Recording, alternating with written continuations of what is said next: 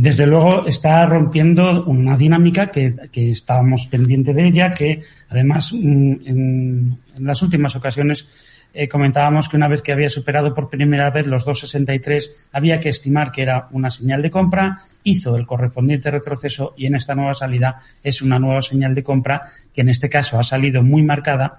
pero que eh, está rompiendo a su vez con la secuencia, con la proyección de la secuencia de máximos descendentes que tenemos a lo largo de este año. Si unimos los máximos de febrero con los máximos de abril y los máximos de mayo,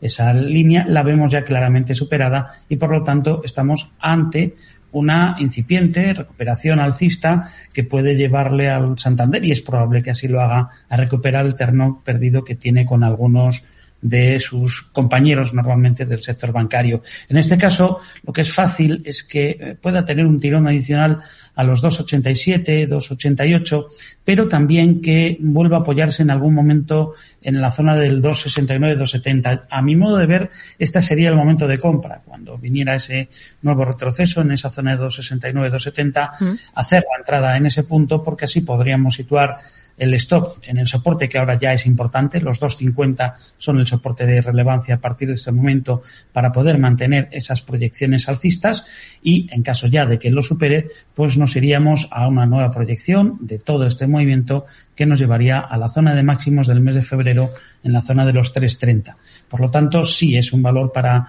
tener en consideración y comprar.